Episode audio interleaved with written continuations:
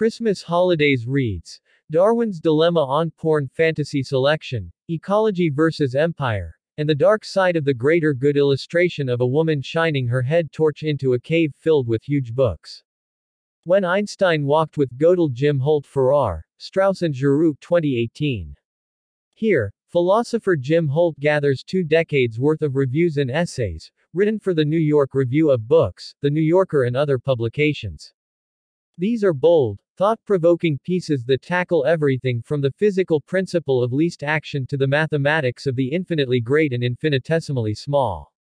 As a physicist, I was aware that the zeros of the zeta function describe the distribution of the prime numbers. The related Riemann hypothesis is one of the great unsolved math problems, and Holt helped me to understand why it's important. If true, there's a hidden harmony to the primes, if false, many supposed proofs of contemporary mathematics would fall with it. There is some repetition of Holt's obsessions.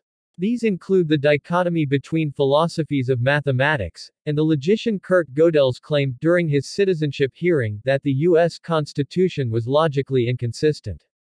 Holt has revised some pieces. A discussion of Harry Frankfurt's On Bullshit, dating from the first flowering of Truthiness, in the administration of President George W. Bush, is updated with a depressing reference to Donald Trump. These are stories of real humans and their mathematical, physical and philosophical theories, some of the most complex ever devised. Andrew Jaffe. Health Outcomes in a Foreign Land Bernard Kwabi Addo Springer, 2017. In any society, Many interconnected factors contribute to disparities in chronic non-infectious diseases such as diabetes. In a country as complex as the United States, identifying and understanding those interactions is daunting. Cancer researcher Bernard Kwabi Addo has made this effort, uncovering a vast territory of associated variables with important ramifications for health. This is a multi-layered, interdisciplinary survey of genetic and non-genetic influences on health inequities, mainly among Americans of African descent. It offers a wealth of comparative statistics on U.S. citizens, although based on official racial and ethnic categories, which are stereotypical and imprecise. Intertwined is a literature-based social commentary on environmental contributions to discrepancies in health outcomes, mainly in cardiovascular disease, obesity, diabetes, end-stage renal disease and hypertension and various cancers. This is not a deep anthropological study with original solutions or historically contextualized analyses of the health of African Americans. Rather, it is a highly readable epidemiological synopsis from an underrepresented viewpoint, that of a recent West African immigrant confronting a country founded by immigrants. As such, it offers a new, potential source of insights. Fatimah Jackson. Darwin and the Making of Sexual Selection Evelleen Richards Univ. Chicago Press, 2017. In 1871, Charles Darwin published The Descent of Man, and Selection in Relation to Sex. Sexual selection solved evolutionary puzzles that natural selection could not. Generation after generation, Peahens chose peacocks with the most impressive plumage, producing the peacock's tail. Darwin believed that, in a similar way, sexual selection, driven by mates selecting according to culturally specific beauty standards, unlocked the mystery of human diversity's origins. It troubled Darwin, a privileged white Victorian man, to impute agency to women and aesthetic discrimination to non-Europeans.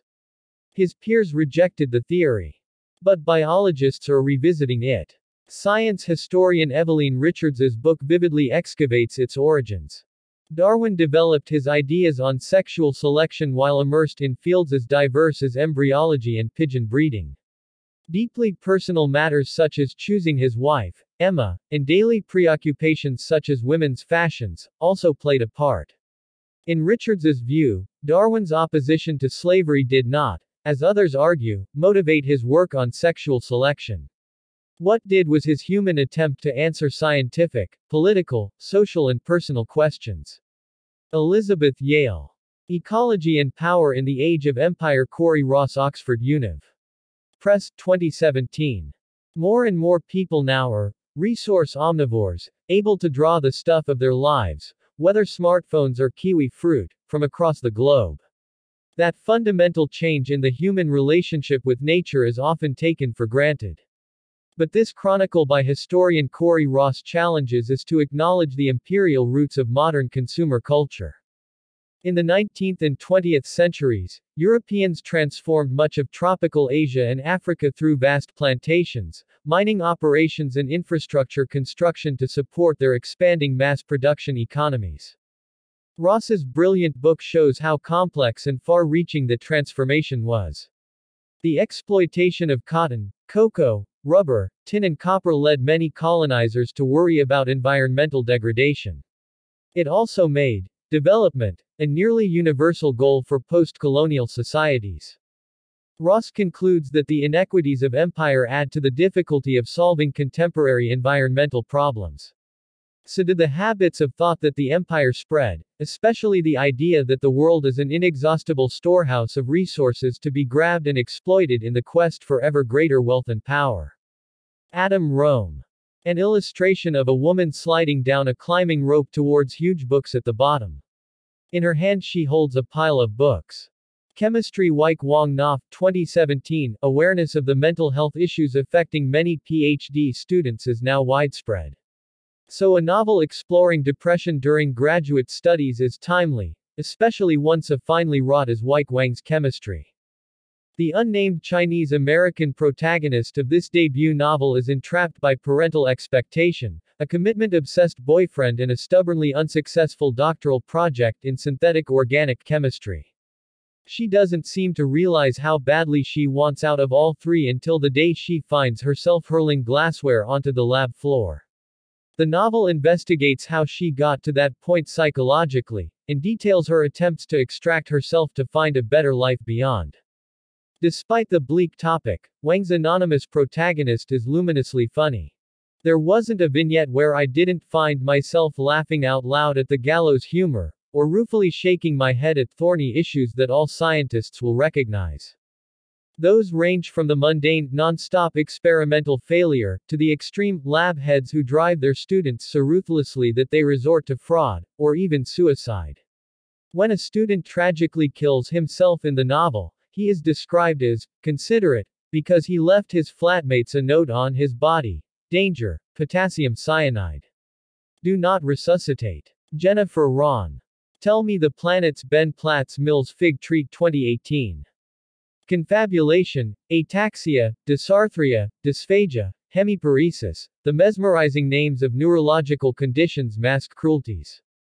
But N. Ben Platts Mills's extraordinary book, The Characters of People Damaged by Violence, Stroke or Accident of Birth outshine the medical details. The narrative begins in a London charity called Headway. Through its doors come individuals who have maintained their identity, however uncertainty. Danny is half paralyzed after a gangland assault. Leah, born infected with HIV, has been left almost helpless by a brain damaging condition diagnosed too late. Ambitious computer programmer Matthew found his life redirected when a colloidal cyst operation led to memory impairment. The three are an ex convict Londoner, an Eritrean refugee, and a Nigerian economic migrant. But what really defines these individuals, even as memory fails and words elude them, is their stubborn vitality, their awareness of their own condition as they face bureaucracy, social and medical. They know, and they want us to know. How do you tell a story about so much loss, about disability, about catastrophic misfortune? Platts Mills asks. He tells it wonderfully. Tim Radford in this thoroughly gripping science history of utilitarianism, Cathy Gere charts the trajectory of the ethical theory, which hinges on the greatest good for the greatest number. For 200 years, utilitarianism pervaded much research in medicine and psychology. Pain inflicted on individuals was seen as providing broader gain and a platform for social policy. Reducing aid to the poor, for instance, was understood to save society from the indolence this supposedly encouraged. Gere's engrossing narrative takes us up to the 1973 hearings on the notorious Tuskegee syphilis study. For four decades, the U.S. Public Health Service had observed the progression of the disease in hundreds of impoverished African American men, who were neither told they carried it nor given treatment. Medical claims of greater good were brought crashing down.